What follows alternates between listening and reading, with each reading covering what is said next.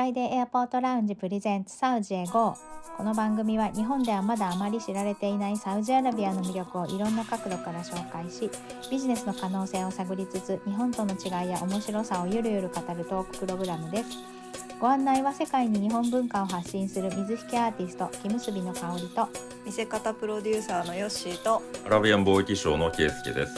よろしくお願いしよろしくお願いしま。ますさあ今日はですねサウジの国家バイオテクノロジー戦略ということであの全くノーマークだったトピックを ケイスケさんが 見つけてきてくれてあのお勉強したいと思います。よろしくお願い硬いですしますかね。はい。はい。硬いですかね。うん。硬いでもちょっと。大丈夫。か あの質問も思いつかなかったらごめんなさい。あわかりました。あのーこれは結構ね取り上げた理由としてはすはいごく最近発表された、あの1月の25日に発表されたものなんですよね。うんあとはまああの最先端の分野なんでちょっと触れたいなと思いまして、あはいありがとうございますはい。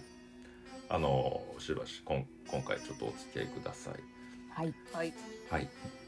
えーまずですね、えーアラブニュースの記事にも載ってましたけれどもあの、うん2024年の1月25日に、えームハンマド・ビン・サルマン皇太子が新しい国家のバイオテクノロジー戦略を発表したというニュースです。はいこれはですね、まあ、あのビジョン2030の目標非石油部門の開発とかそういったものにもちろん沿ってるんですけれども、何をやるかって言いますとワクチン製造を国産化したりあのサウジ国民の健康増進っていうのをあの重要な目標の一つと掲げています。はい。まあ、あとは、えっと、ワクチンをその作ったものを輸出したりううん。んあとは技術革新を目指したりっていうなんか4つ戦略があるみたいですね。へうー。バイオのに関するっていうと、まあ、医薬品とかうん。あとはあの遺伝子治療とかですね、ううんん。うん。まあ、ゲノミクスとか植物分野の、まあ、植物を強化したりっていうことが含まれてるみたいです。はいはい。はいまあ、今回あの発表されたんですけれどももうすすでにその2021年以降から、うんえー2023年去年の半ばまでに研究開発に約39億ドルをも投じているということです。でアブドラ国王科学技術大学これあの KAUST って言って、えーうん。 King Abdulaziz University of、えー Science Technology ですね。これジェッダの北部にあるんですけども、へええーこういったところが関与するえー最先端のバイオテクノロジー用インフラの整備を行っていますと。はい。まあ、投資の額もね結構すごいんですけれども、うん。まず、まあ、例によってなぜこういうことをやっているのかっていうところ背景を少し、えーご紹介しますね。はい。えーサウジのあのまず地理的条件としてうん。ミーナあるじゃないですか。中東と北アフリカ、あの地域においてはバイオテクノロジーの集積地としての地位確立を目指しています。ヨーロッパとかうん。右側のアジアにもアクセスがいいですよねうんうん。だからまああのセントラルとして向いてるっていうことですね。ううん。んそこはね。はい。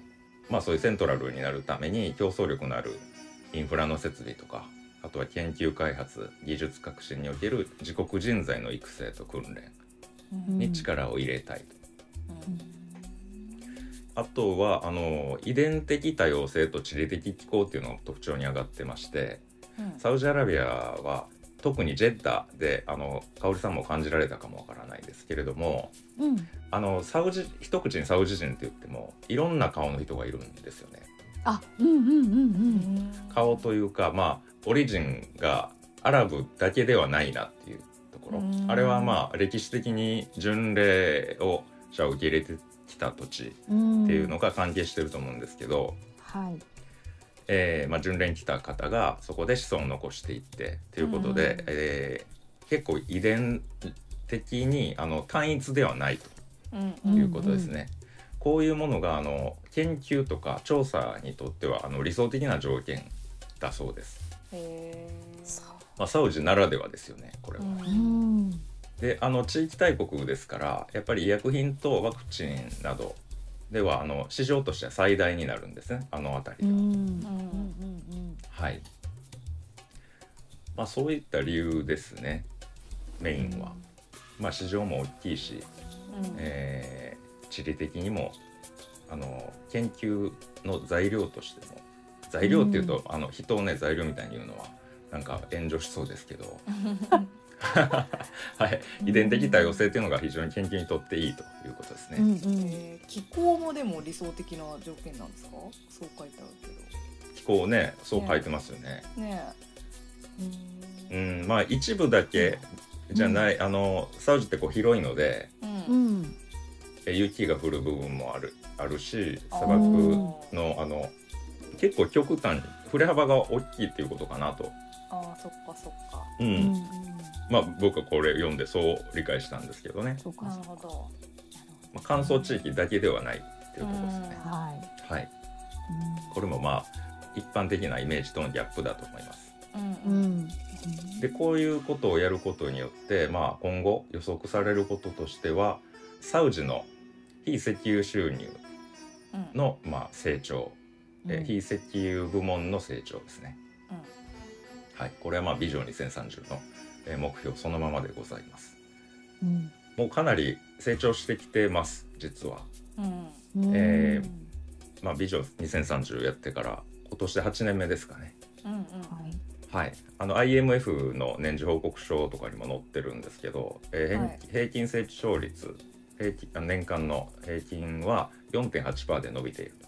ううんんでこれが続いていくと2030年には非石油部門の GDP 比率がだいたい3%ぐらいになるであろうと言われてるうんです。ん。へこれだいぶ大きいと思いますね。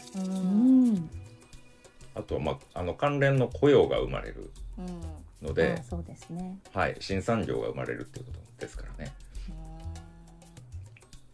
えー構想の中では約1万1,000件の雇用機会の創出うん。その後10年間ではまあ約5倍のあと5万5,000件に達成するという数字が載ってました。うん。はい。まあ、ゴールドマン・サックスのアナリストの方もかなり注目していると。述べてますね。うん、でこういう発表があって、まあ、バイオ技術ってね日本も結構ユニークな技術を持ってると思ったので調べてみるとやっぱりいくつか提携されてるみたいです。うん。経団連もね、よくあの注目してるっていうふうに取り上げてるみたいで去年の11月ですかね、大手町の経団連会館でサウジのバイオテック戦略についての説明があったと。うんされています。具体的な、まあ、あの提携企業があの2つちょっと見つけたんですが1つはあの、うん。SBI ホールディングスですね、うん。あのフィンテックの方で結構有名、えーだと思いますがうん。うん King Abdulaziz City for Science Technology っていう王立アブドラ王立科学技術都市。うん。これはあのリヤドにあるんですよね、あうんーあジェッダじゃない。そうです、まあ、うんうん。さっきのあの大学で KAUST は大学で、 KACST はあの、まあ、都市 city。そう city。city と university がちょっと違うだけで、うんそっかそっか。はい、ここと今度 KACST とあの SBI が、えー業務提携したっていうことです。分野としては、まあ、半導体分野での協業および投資、えーうん。医薬品バイオテクノロジーソリューション。あこの辺りでしょうね、えーうん。バイオテック関連は。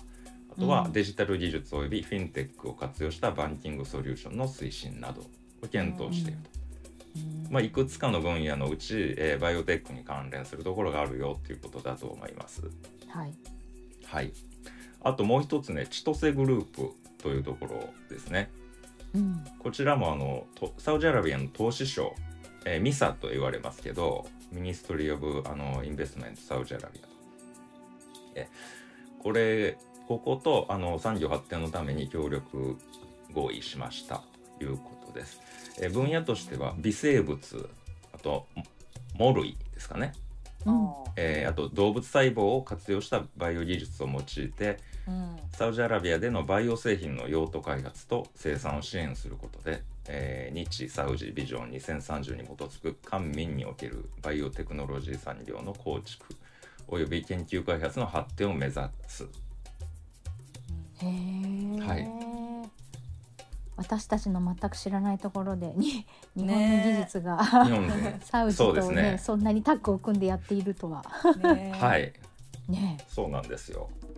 あのえー以前からサウジが日本に期待するものとしてうん。やっぱりそういう最新技術とか、まあ、日本うん。に、えー強みのある技術っていうのがうん。挙げられてたので、まあ、うんこういうぶ分野っていうのはまさにそうですよね。うん。なんかあの日本今それこそ大学も大学ってその人材を育てるっていうのもそうだけど研究機関としても存在してるじゃないですか。でもその大学の中での研究費が削られてて研究がうまく進まないとか打ち切られるとかいろんなことが起こってて大学にお金がなくて本当に大変みたいなお話をよく聞くので、うん、そう。日本の中でも。そうもう問題がねいろいろあるからなんかうんそういうふうに言われてたからね、今回のこのお話を聞いてそういう、まあ、日本の企業とだけど大学とではないけどそういう開発をこうタッグを組んでやるっていうことを聞いて、まだまだ未来は明るいなと思ってちょっとほっとしました。うん 日本の技術者のね人たちが行く先があるそうですね。と。か、うんうん必要とされてるっていうこととかまだまだその日本が、あのやってるその技術がねあの、うん。世界からこう注目されててそうね。ね必要とされるっていうことが嬉しいなと思って聞いてました。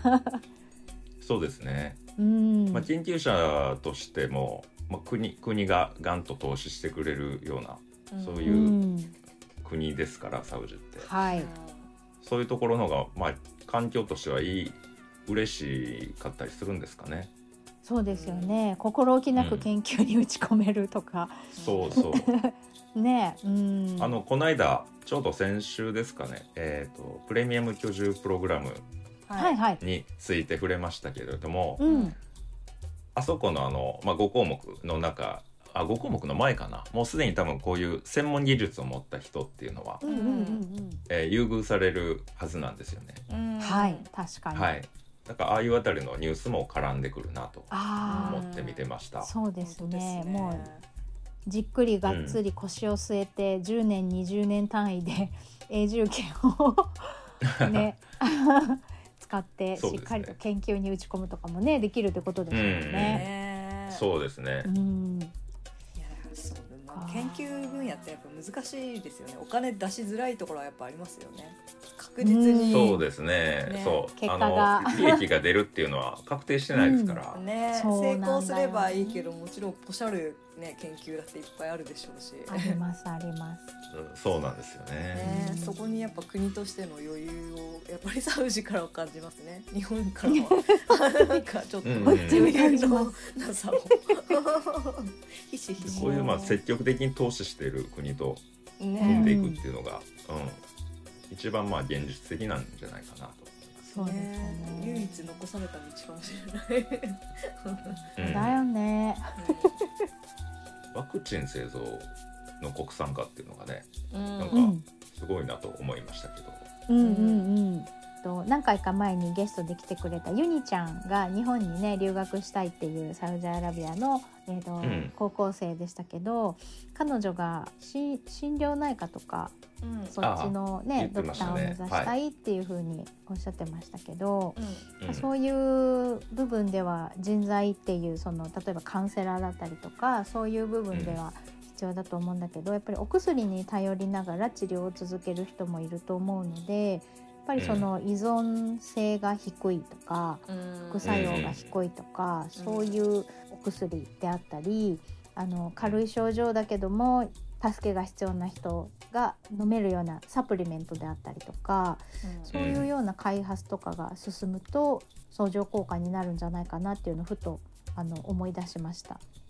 そうですね。うん、まだまだ世界的な問題、うん、ですもんね。そうそうそう。ううん、完成されてるとはちょっと、えー思いたくないですよね。もうちょっとこう、うん。いい効き目にしても副副作用にしてもっていうところで、うんねえ。効き目があるけど副作用が強い薬も結構多かったりあとはそのお薬をやめたいって思っても依存度が高かったりする薬ね。も多いのでそうそうだからやっぱりそこをこう軽減しながらあの普段の生活に戻れるとか気持ちがあの穏やかになるような手助けができるようなお薬とかサプリメントが増えていくといいなっていうのを思っていてそういう開発につながるといいななんて思いました。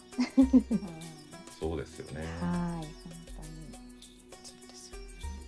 まあ、健康改善っていうのは結構うん大きい部分なので、まあ、うんサウジアラビアも、あの高い肥満率あが今、まあはい、社会的な問題になってますから、そこの改善にも、まあ、貢献させたいっていうところでしょうね国としては。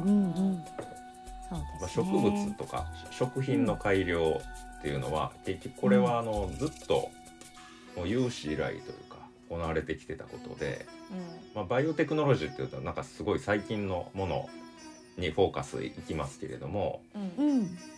えー要はそう細胞とかせ生体分子のプロセスを利用して技術開発とか製造を行うことっていうことなんですけど、まあうんうん。歴史としてはもう6,000年以上あると。あのパンとかチーズとかああああいうのも結局はそのバイオテクノロジーのあの産物だっていうふうに書いてますね。なるほあとまあどね。後輩とか野菜とかもそうですよね強いしうん掛け合わせ、そうですね。ね、だって自然に撒いといても勝手に交配するみたいですよあうんううんうんんうんうん。強い種が残ってくもんね。とか勝手に大根と小松菜のミックス種みたいのができちゃったりとか するみたいですよ。あうん面白い。あ新しいじゃあね新種誕生ですね。ねね 美味しいかはわかんないけど。は面白い。あそうなんだ。いうんあまああの人口が増えてるっていうのがね、やっぱりその食料問題というのが、うんあの。人口が減る国よりもだいぶこう切実な問題感じてると思います。基本は輸入っていうところがあメインだったんで今までは。しかも、うん。食料についてはね。そうんじゃあ食料自給率を改善するためにあの植物を、まあ、自分たちの国に合うように最適化したりとかっていうところに、あこのバイオテクノロジーがあの活用されていくんじゃないかな。天候に左右されずに栽培できるとかね。うんそうですね。はい。育つまでが早くって二毛作三毛作ができるとかね。いろいろありまとかねすよね。そう実がめっちゃでかいとか、うんはいうん。ね、あとは水耕栽培で室内でできるとかね。うん。そうですね。あのニオムあたりはそれ言ってましたよね。あ、うん、そううそうそうそう。うん。うん、絶対。全部あの。壁の中で完結するって。はい。んね。えそうなんだようね、んなんかあの今あの若い日本でも若い農家さんとかって、えー、と人海戦術でやらなくてもできるようなうまくテクノロジーを利用した農家さんいっぱいいるじゃないですか。うん。でね、そういうものもうまくこう行き来ができるようになってくればお互いのこうナレッジシェアをして、ね、こうそれぞれの場所で必要な技術をお互いに取り入れながらやれるといいななんて思いましたね。そうですね。うんまあ、農業なんていうのはもうまさにバイオテクノロジーうんのど真ん中ですから。本当そうそう思いますです。うん。ねあとはあれかな。バイオ燃料とかもありますよね。あねあそのね燃料ね、はいエネルギー大国ですからももともとは石油で、でうんこの間も言ってたようなああいうブルー水素とか、うん。レッド水素とかっていうところ、はいはいはい。はい、あの辺りも関連してくるかなと。うん。うん。そうですよあそうそう。レッドとかで思い出しましたけどうん。はい、さっき言ってたその経団連のね、うん。あのうん。説明のところでちょっと書いてたんですけどうん。はい、レッドバイオグリーンバイオホワイトバイオっていうのがあるんですって。へうんー。うん。レッドバイオっていうのはあの医療とか健康関連の部分。あー。グリーンバイオが食料とか、まあ、植物うんホワイトバイオが工業やエネルギーに関連するもの。こういうあの領域ごとにそういう色で呼び分けてるあのがちょっとおしゃれだなと思って、はせ世界基準なんですか？それが。なんじゃないですか。日本独自で呼び分けてるわけじゃないんじゃないかな。あ初めて聞いたなと思って、まあ、不勉強なだけかもしれないですけど。僕もそうですね。初めてだったんですけど、うん。あそうなんだ。でも分かりやすいですね、そっちの方が。なんか、うん。バイオって一口に言っちゃうとちょっとでかすぎるっていうか。そうそうそう でかすぎるから。う。んまあさっき言ってたあの遺伝子治療とかワクチン製造っていうのはレッドバイオだってことですね、そうだね。うんうん、はいグリーンバイオのあの取り組みとしては中東全域で500億本うん。うんの植樹を行あー。う、うん、中東全域。500億本か。うんうん。なんか増えてあ国内で100億本の植樹を行うっていうのこれあの前出てましたねそういう。なんかの時に。あの災害を防ぐあためあの、まあ、要はその緑が少ないところでああいううん自然災害が起きやすいっていう話、うんうん砂嵐とか、うんうんうんああいうのあたりとも関連するかもわからないですね。ううんんそうかそもそも育つのみたいなこと聞いたような気がする。はいはい。ねまあそこに手こ入れしていくのがバイオの力だろうね。ってことですよそうです。ね。育うんつ育つよう日本な食事食事はそうですそうです。日本ってやっぱバイオ分野であ特許件数すごい多いですね。世界第2位もみたいな。あそうそういやなんすごいねだ。。うんそ。りゃ注目してくれるわけだね。そうですねうん。まあだからこのサウジと日本の間で人的交流とか、うん、バイオエコシステムを形成するっていうのを、まあ、あの両国ともに希望していると。逆に地理と地理的要件的に日本は強いんでしょうね。植物植あの縦長だし。うんうん。そうだああそうかもね。うんそうだよね。はい。まあ海も海の幸も山の幸もあるし。ねで、はい四季もあるし自然災害も多いしデータが取りやすいかもしれない。かもしれないですよね。ああそうかもね。そうそうそうそう台風も来るし地震もあるしそこに立ち向かわないといけないわけですしね。そうそうそうそう、うんなんとかね立ち向かい続ける歴史のデータが 蓄積されてるそうですね。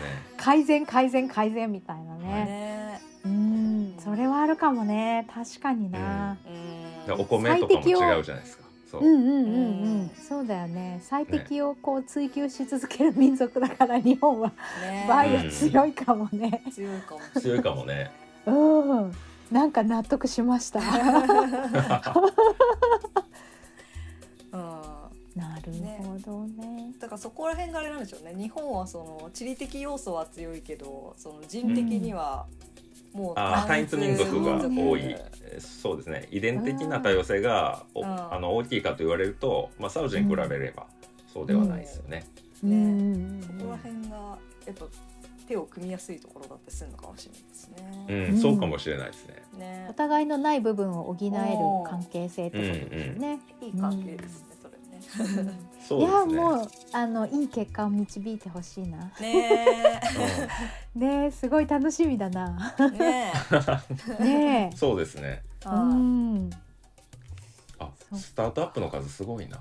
あのカウスとねさっき言ってた、はいあのアブドラコ王立科学技術大学あのジェッタの北部にあるって言ってた大学ですけど、うんはい。えっ、と253のスタートアップを支援、えーえーエネルギー水環境の研究開発とか事業開発を推進してるっていううんう書いんてますね。これは結構でかいな。うんすごい。うんあじゃあかなり大きい大学なのかな？あの全然調べずに。ねはい、しててあの僕ごめんなさいもね行ったことないけれども大きい、うんですよ王王立だもん。うん。そうだよね。そうだよね。そうですね。食品ロスを使ってそのバイオ燃料の開発、さっき言ってたあのね。ホワイト分野ですね、はい。えー工業とかエネルギーに関連する、まあ、ホワイトの部分で言うと、ん。えーそういうもの。あとはまあプラスチックごみ、うん。えーががまだまだ多い、まあ、日本でも多いですけど、うん。サウジでもかなり出てるので、こっちもあのバイオポリマーとかその成分解性の材料っていうのに転換できないかっていうところですね。これもホワイト分野ですね。うん。そう考えるとゴミの分別ってすごい大事になってくるよね。バイオ燃料にするのか、プラスチックゴミだけで何か別のものを作るのかうん。ペットボトルを使って何かをするのかみたいなそれがもう資材として分かれてるだけで、うんうん。あのショートカットできるわけだから、はい。そういうことを考えるとやっぱり日本は最先端だね。細かいですよね。分別もめちゃくちゃ細かいよね。めちゃめちゃ細かいよね。キャッそこまでプを外して細かくラベルを。分ける人。だから海外行った時にあの瓶とかを、うん。瓶とかまあ紙とかプラスチックとか全部混ぜて捨ててるのが、うん。うん。ちょっとなんかこう気持ちにとっかかりが生まれちゃうんですよ。瓶。なんか罪悪感を感じるよね。そうそうそう。これ日本人ならではなんですかね。そう。そう。何も考えないしその経験がなければそこには引っかからなかったんだけどもう、うん。その全部をばらして捨てるっていうことが日常になっちゃった私たちにとってはちょっとざわっとする。うん。ゴミ箱がしますね1個しかないことにざわっとはい やっぱり海外からくる来るとねあの、うん。海外から来る外国人の人はこんなに面倒くさいのゴミ捨てるのって、やっぱりりうん。うん。私が住んでるアパートもゲストハウスのエリアがあるので。えー。でそう。ゲストハウスの人はやっぱりそのゴミの分別やっぱり何回言ってもやれない人の方が圧倒的に多いので、うん。あの管理会社の人が持ってって自分たちで分別して捨てるっていう方向にしたみたいで普通のゴミを捨てるエリアの他にゲストハウスに泊まってる人たちが捨てる用のゴミ箱が別で用意されて。あー。あー。うん。もうできないんですね。できないのよね。そうそう。そうそうだからそれを当たり前にやってる日本人ってすごいなって思いました。教育ってすごい。教育ってすごいですよまさに。本当。こうちょっと怖いなと思っちゃう。あうん怖い。怖い。ねそう。だからあのルールを作るまでが長いけど日本人はルールが施行されたら、それを徹底する姿勢はすごい本当ですね。なって思います。うん強み強みだな多うん、うん、別に法律でもないのに遵守するでしょ。分。ねうん。そう、それがすごいなと思いますね。うん、そうですね。ねまあだいぶこれからまあ本当にサウジとか日本だけに限った話じゃないですね。この分そう野はですね、まあ SGDs って考えると、うん、世界的な流れなので、はい。世界的にも伸びてる分野でもありますし、うんうん、まあそれこそその利益というかビジネスにの観点からもうん、あの有望だということで、そうですね。うん、もっと活発に交流が進んでいくんじゃないかなっていうふうに感じました。うん。そうですね。バイオってね、バイオって広いので日本の企業やまあ個人かもしれないけどね、参入する幅は広い気がしましたね。うん。そうですね。うん、はい。ね。ね研究者の方聞いてらしたら先週の回もぜひ聞いていただけるとあ、ね、ぜひはい。ぜ希望ひ、希はい、望にあふれた話に。はい。そうですね。学生さんもね、大うん。学生、大学院生の方もぜあひ。そうですよね。研究をサウジではい。活躍するっていうことがね、うん。そう。あの一つの選択肢にですよ。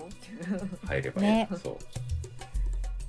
はい、ありがととうございます。す。はい、はい。はい。サージエゴではインスタグラムと X どちらもアカウントがあります。F アンダーバー A アンダーバーラウンジまたはハッシュタグサウジエゴで検索してください。番組へのご感想その他何でもメッセージお待ちしています。メールアドレスは friday.a.lounge.gmail.com です。またはインスタや X の DM からお気軽にお寄せください。それでは今週はこの辺でありがとうございました。ありがとうごありがとうございました。